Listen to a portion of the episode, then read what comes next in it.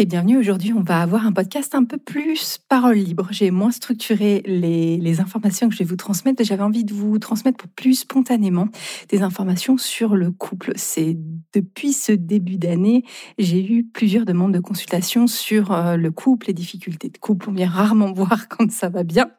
Et du coup, je voulais faire ce podcast sur le couple et ma vision de l'accompagnement du couple. Bonjour, moi c'est Virginie, auteure du roman Namata, là où tout commence, dans lequel je vous livre mon histoire entre le Brésil, l'Afrique et l'Europe. Initiée dans une tradition afro-brésilienne depuis plus de dix ans, je suis aujourd'hui accompagnatrice spirituelle multiculturelle. J'invite chacun et chacune à initier son pèlerinage intérieur pour trouver sa propre foi. Dans ce podcast, on parle religion, spiritualité sans langue de bois, sans tabou et dans le respect indispensable des croyances de chacun. Alors, bienvenue. Aujourd'hui, donc, je disais dans l'introduction, le couple. Le couple, c'est un, une problématique pour tout le monde, quelle que soit la structure, quelle que soit, c'est une aventure, quelle que soit la forme qu'il prend, euh, on soit deux femmes, deux hommes, euh, couple hétéro, quelle que soit la configuration, le couple est un défi. Et c'est un, même un rite initiatique. Et j'avais envie d'un petit peu décortiquer ça au regard aussi euh, de mes croyances et de ma spiritualité. Je vais donc à des moments vous expliquer comme je le conçois en ayant mes croyances et vous êtes libre évidemment de prendre ou de ne pas prendre.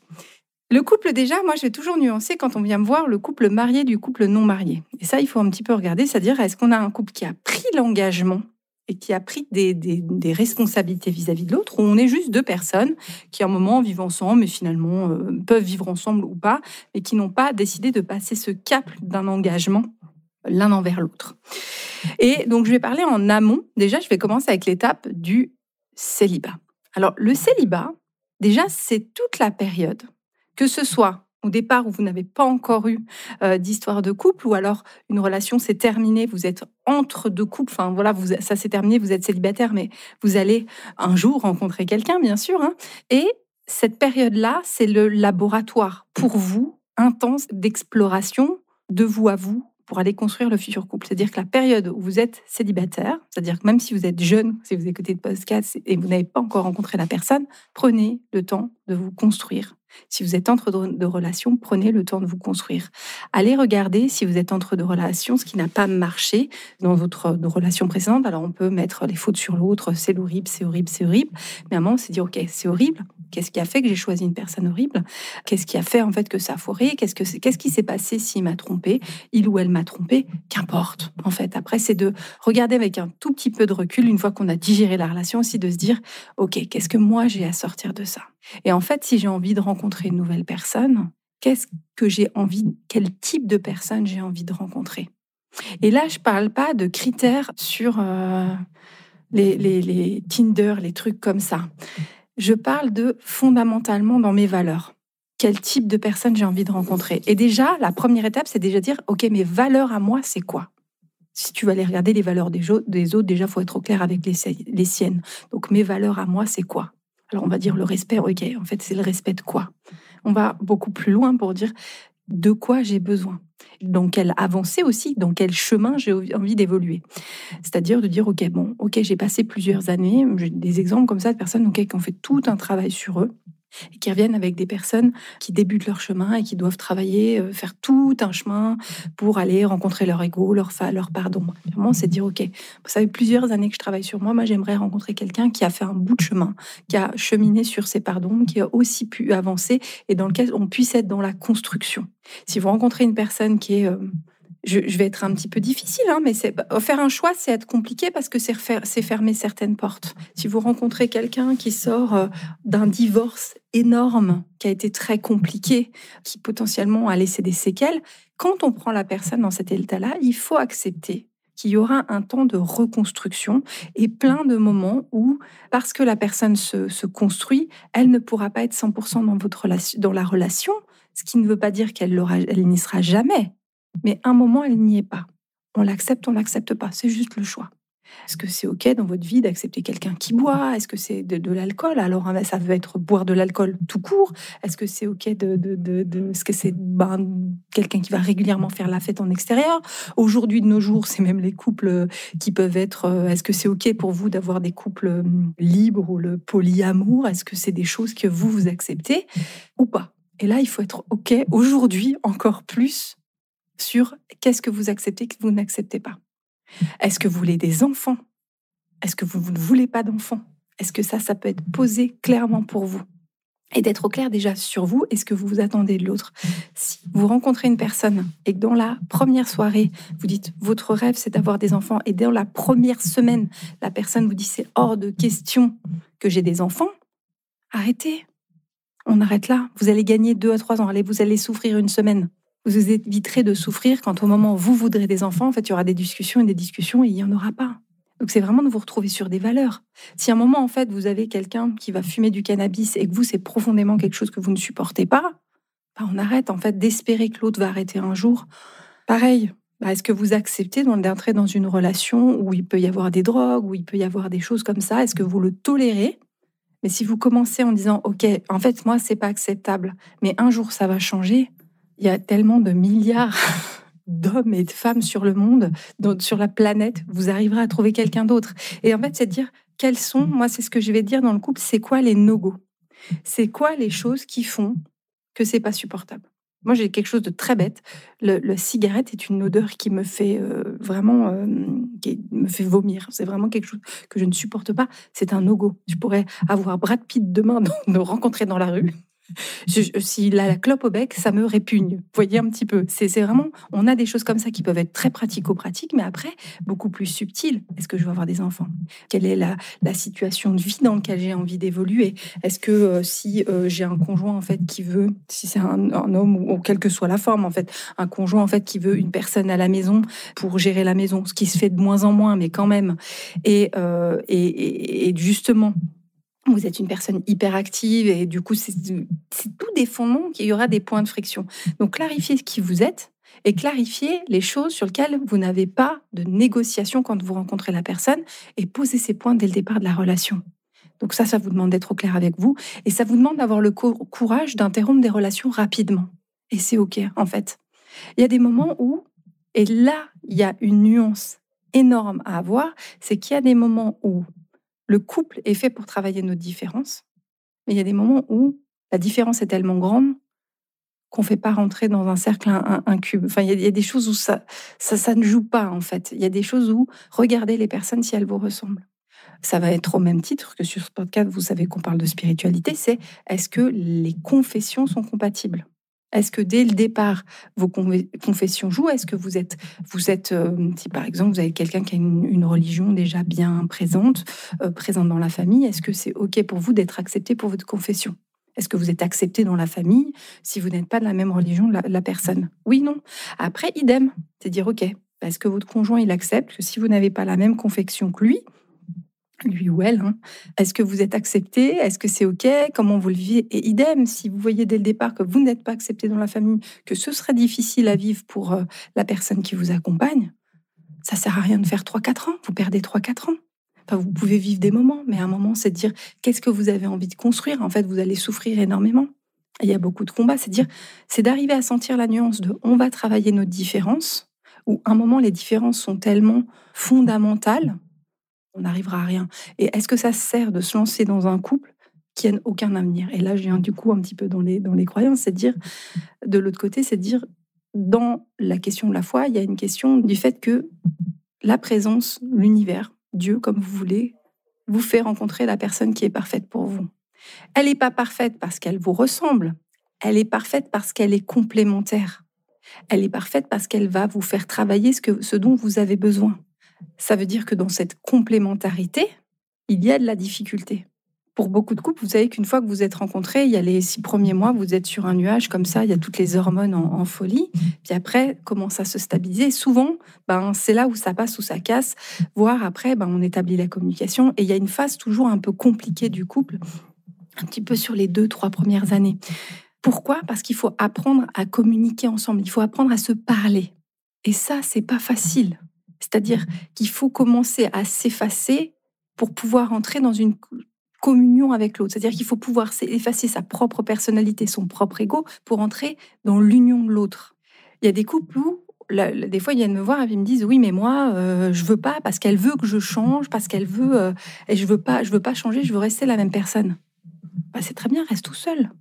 Évidemment, le couple va te changer. Évidemment, le fait d'être deux au quotidien va faire que ta personnalité va changer et votre couple va vous donner une couleur de personnalité différente. Donc en fait, deux personnes qui se, rencontrent, c'est deux égaux qui se rencontrent. Et le défi, c'est d'arriver à diminuer l'ego pour être dans l'humilité vis-à-vis de l'autre, dans le respect, dans l'amour. Et c'est dans l'ego, il n'y a, a pas de possibilité d'amour. C'est que depuis l'humilité, le respect, la communication, le partage de valeurs, la solidarité, que là, l'amour peut créer. Avoir toute sa place. L'amour peut émerger. Et après, il devient, euh, il devient indissociable. Vous voyez, un petit peu, c'est comme le café au lait. Il y a le café, il y a le lait. À un moment, si on veut boire du café au lait, il faut mélanger les deux. Et après, on n'arrive plus à les séparer. Comme une mayonnaise. c'est vraiment ça. Et du coup, on n'arrive plus à retrouver, si vous voyez la mayonnaise, on voit plus l'huile, on voit plus le vinaigre, on voit plus la moutarde, tout est mélangé, c'est OK. Et du coup, c'est arrivé à te poser la question sur dire, OK, j'entre dans ce couple, on a des bases communes, on partage les valeurs communes et on aura une phase de, communication où l'autre va des fois euh, m'exaspérer parce qu'il va être un, miroir énorme. Et là, je, vous dis ça, moi je vous partage aussi en, toute intimité. J'ai eu plusieurs euh, difficultés, hein, notamment au niveau, de, au niveau de mon couple. Nous, on a une très grande différence culturelle. Et la différence culturelle, on a de la chance d'avoir la même, euh, quand même une langue de base. Alors, mon mari n'est pas de langue maternelle française, mais il parle très très bien français. Du coup, on avait déjà au moins ce point commun, d'avoir une, capacité à communiquer. Néanmoins, y on avait des références qui sont différentes, et ne serait-ce que cuisiner le riz, c'était compliqué. On avait déjà une différence, que, rien que passer en cuisine, on avait déjà une différence culturelle. Donc après, c'est de se dire, OK, comment on arrive à faire pour accepter la manière de faire de l'autre? Comment on arrive à trouver un mode de communication qui soit acceptable et comprendre l'autre? Comprendre l'autre, moi, alors, je crois pas que le couple, ce soit euh, qu'on puisse beaucoup apprendre dans les livres. Je crois que le couple, ça s'apprend sur le terrain. Je vais vous partager moi, mon expérience. C'est qu'une fois qu'on est marié, en tout cas, moi, j'ai accepté de dire, OK, Dieu, là, au-dessus de ma tête, il a choisi ce mari-là pour moi. J'aurais pu, pu me marier avec euh, d'autres personnes, hein, mais c'est cet homme-là avec lequel moi j'ai accepté. Et pas le jour de mon mariage, j'étais complètement alignée, complètement sûre de moi. J'ai eu aucun doute sur mon oui. Et, je crois que lui aussi. Donc déjà, on s'est mariés pour des vraies raisons d'amour. Ce qui n'est pas le cas de tout le monde. Il y en a, ils, se marient euh, parce qu'il y a l'achat d'une maison. Mais fait une société civile euh, immobilière, en fait. C'est pas une raison de se marier. Mais on s'est marié pour les impôts. Aller voir un conseiller fiscal, euh, enfin, de défiscalisation, c'est pas une raison de se marier. Se marier par l'amour, par la volonté de s'engager, par la volonté d'être solidaire, la volonté de créer l'union d'une famille, d'une nouvelle famille. Donc ça, c'est aussi des réflexions de dire qu'est-ce qui fait que vous êtes engagé auprès d'une personne. Je mariage, ça peut être le Pax aussi. Hein. Pour moi, il y a quelque chose quand même, un moment de, se décider de vouloir s'engager. Pour, pour moi, la notion d'être solidaire vis-à-vis de l'autre. Donc il y a toute cette phase où, le premier temps, il y a la communication. C'est-à-dire qu'on doit arriver à créer la mayonnaise dans le couple. En fait, l'huile et la, et la moutarde, à un moment, on doit arriver à ce que ça fasse de la mayonnaise on doit trouver les ingrédients et on rajoute des trucs, un peu du sel, des choses comme ça. On rajoute un petit peu des choses, mais on doit arriver à ce que la mayonnaise prenne. Et ça. Et ça c'est un engagement énorme, un investissement énorme des deux côtés. Et c'est très compliqué parce que souvent, euh, je sais, ça doit vous arriver aussi. Euh, des, fois, y a, mon mari me dit oui, mais lui, il te fait une remarque, ça te fait rien, mais quand moi je te le dis, ça te fait une remarque, ça te fait quelque chose. Bah, bien sûr, vu que lui, c'est mon mari. Quand lui, il me dit quelque chose, c'est pas l'autre. Moi, je m'en fous quand il me dit un truc qu'il m'aime pas. Ça, j'en ai rien à faire. Quand mon mari me le dit, bien sûr que ça me touche. Et en fait, quand l'autre, quand le, quand votre conjoint, votre conjointe, en fait, vous, vous, vous fait une remarque, vous le voyez comme quelque chose de gigantesque parce que il y a beaucoup d'amour. Et tant mieux. C'est quand vous vous, vous faites plus attention aux remarques, là, ça devient compliqué. Du coup, ça, c'est aussi à prendre en compte. C'est effectivement de prendre le pouvoir, d'avoir de, la conscience du pouvoir que nous avons en tant que, en tant conjoint conjointe, que de la manière dont on peut blesser l'autre et lui faire du mal. Et comme le message ne peut ne pas être reçu correctement. ça nous invite aussi derrière à regarder et à nous questionner sur comment j'arrive à transmettre des messages en douceur et ne pas vouloir être, vous connaissez le triangle d'or, le triangle de, Cartman, où on est soit le sauveur, soit la victime, soit le bourreau. Alors le couple, ça nous fait voyager là-dedans. Il faut impérativement en sortir. C'est-à-dire si vous voulez sauver l'autre, L'autre, en fait, vous allez tout le temps lui faire des propositions, vous allez tout le temps essayer de le sauver en lui proposant des trucs, des machins, des, des solutions, parce que vous voulez le sauver, vous êtes hyper gentil, vous êtes hyper engagé. De l'autre côté, l'autre, il y a un moment, il va aimer ça au départ, puis à un moment, vous allez devenir le propre bourreau vous allez devenir son. Vous voulez le sauver, mais en fait, vous passez, vous devenez son bourreau. Lui va se positionner en tant que victime. Et en fait, vu que l'autre va se positionner en tant que victime, vous allez tourner comme ça. Du coup, vous allez vous plaindre, puis c'est l'autre qui devient votre bourreau parce que du coup, il comprend pas que vous voulez l'aider. Vous là, vous êtes quand vous êtes comme ça dans cette situation dans votre couple, il faut faire un stop. C'est fini. Vous n'avez pas sauvé l'autre, il n'a pas vous sauvé. Vous cheminez ensemble. Vous êtes solidaire, vous vous soutenez, mais vous ne sauvez pas l'autre. Donc vous n'êtes pas l'enseignant de l'autre.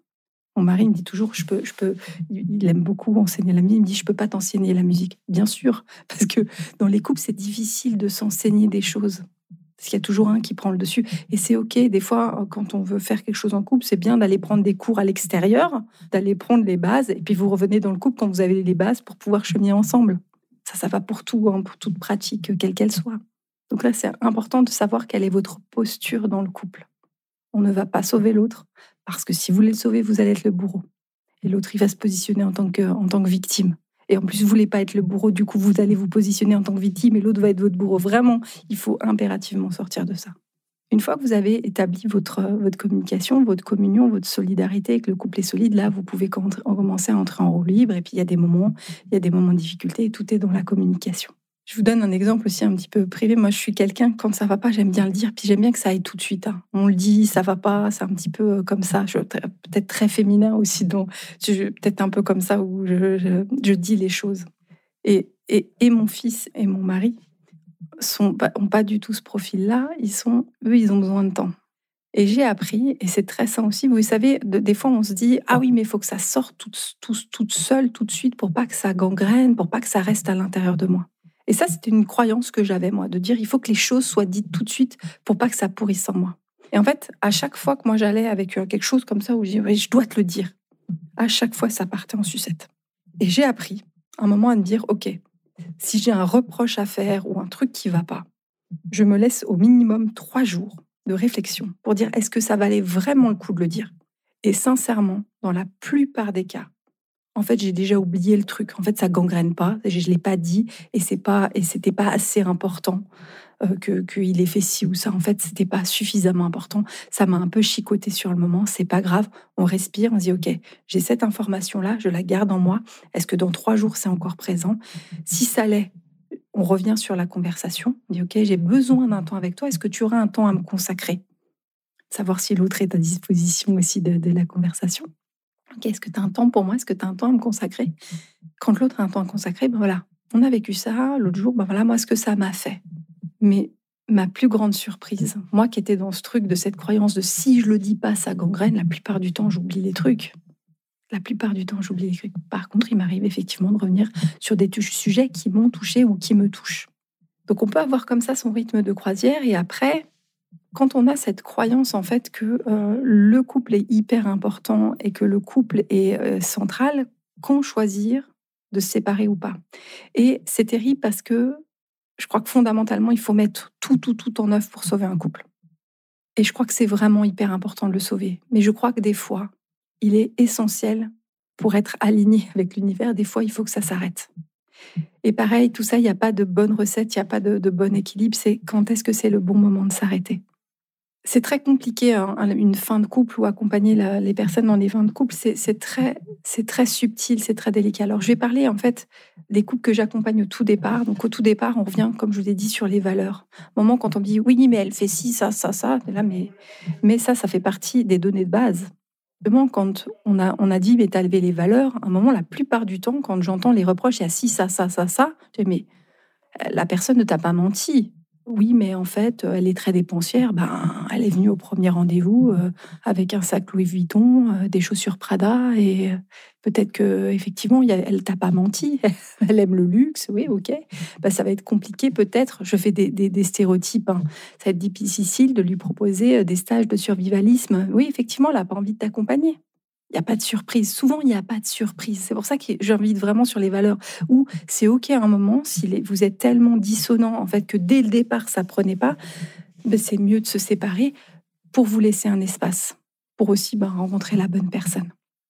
En fait, il y a des moments où et certains couples qui restent ensemble et qui euh, n'arrivent plus à se séparer. Et il y, a aussi quelque chose qui va être un petit peu, un petit peu compliqué, c'est, je vais vous raconter aussi une histoire, une anecdote un peu plus, un peu plus personnelle. Alors vous savez que moi je suis un peu connectée à d'autres choses et j'étais dans une, avant mon mari, j'étais dans une autre histoire de plusieurs années. Et un moment, j'avais pas fait hein, ce que je, je, je, vous partage. Je comme ce que, je vous partage, c'est parce qu'il y a eu des erreurs. j'ai appris de mes erreurs et j'ai essayé vraiment d'en tirer des conclusions pour avoir le bon mariage. Dieu, Dieu m'a donné vraiment un mari euh, que j'ai vraiment, j'ai vraiment beaucoup, beaucoup de chance. Mais je suis tombée beaucoup de fois avant. Notamment, voilà, j'ai pas eu vraiment, j'ai eu des longues histoires de couple où j'ai euh, où j'ai appris, où j'ai euh, pas assez persévéré. Je, je, je sais, je sais que j'ai fait des erreurs j'ai vraiment eu cette chance d'avoir la plupart du temps des, hommes qui étaient chouettes, mais à un moment, on était dans des fins de parcours et j'ai aussi ma part de tort, évidemment. Et j'avais un couple où on vivait quelque chose de chouette. Et à un moment, on était en bout de course. Il y, a quelque chose où à un moment, l'énergie change et on n'arrivait pas, euh, plus de cinq ans, hein, quand même installé, et on n'arrivait pas à reprendre, donc thérapie de couple, tout pour essayer de sauver. On aurait pu continuer comme ça. Moi, j'aurais pu continuer dans ce couple-là parce que ça allait, parce qu'il y avait l'amitié, parce qu'il y avait, le respect, parce qu'il y avait la solidarité, il y avait plein de trucs en fait qui allaient. Et en fait, juste, j'avais l'information, je savais que euh, si on restait ensemble, il y avait un, facteur pour moi, c'est que j'avais déjà un enfant, lui en voulait, moi j'en voulais pas. Et d'autant plus que voilà, je, voilà, la vie c'est que je, c'était de toute façon, ça aurait été compliqué. Les fois, on avait essayé. Moi, je, voilà, j'ai un corps qui n'est plus apte. je, pense que depuis mon, fils, on n'y arrivait pas. De toute façon, même si j'avais essayé, j'y serais pas arrivée. Donc, je savais que dans ce couple-là, la configuration qui était essentielle pour cette personne-là, et ce qui était une, une de ses valeurs fondamentales, c'était la volonté d'avoir des enfants. Chose que je ne pouvais pas lui donner. Moi, je savais parce que j'avais eu les images, parce que parce que je me connectais à, à, autre chose que quand en fait c'était terrible de dire, OK, j'ai la possibilité de rester dans ce couple-là et, de, et, de, et du coup de vivre quelque chose de chouette. Franchement, ça aurait pu le faire.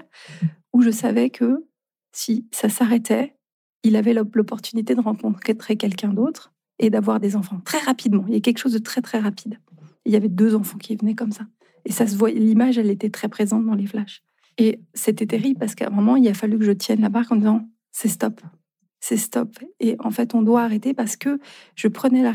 Si j'avais continué là, je prenais quelque chose d'un peu égoïste où je pouvais tenir mon, un petit peu, accepter une solution qui était, qui était, qui était possible, qui, qui, tenait à peu près la route. Enfin, un couple qui tient la route comme plein d'autres, pour, euh, mais du coup, j'en lui empêchais de vivre, lui, son histoire. Finalement, j'ai choisi de dire, OK, c'est stop. Ça a été le mélodrame et tout.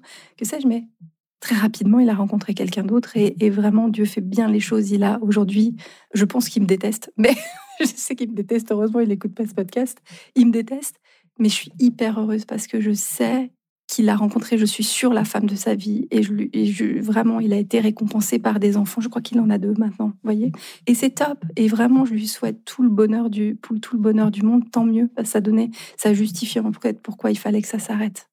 Et j'ai été récompensée parce que finalement, quelques, quelques mois après, j'ai eu la chance de rencontrer mon mari et je ne le savais pas sur le moment quand on s'est séparés, mais maintenant c'est tout bon. je l'ai su quelques, quelques temps après. Euh, je connaissais mon mari déjà d'avant, donc euh, c'était c'était beaucoup plus simple. Mais vous voyez, les, les ouvertures, elles peuvent être. Je raconte cette histoire, c'est dire le choix de la séparation, le choix de rester, il est très nuancé.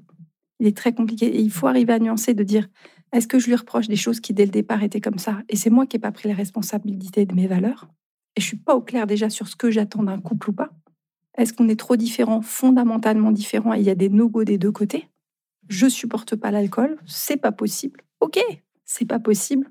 C'est pas possible d'avoir quelqu'un qui tous les tous les jours euh, va sortir deux, trois, quatre bières. Ok, on arrête.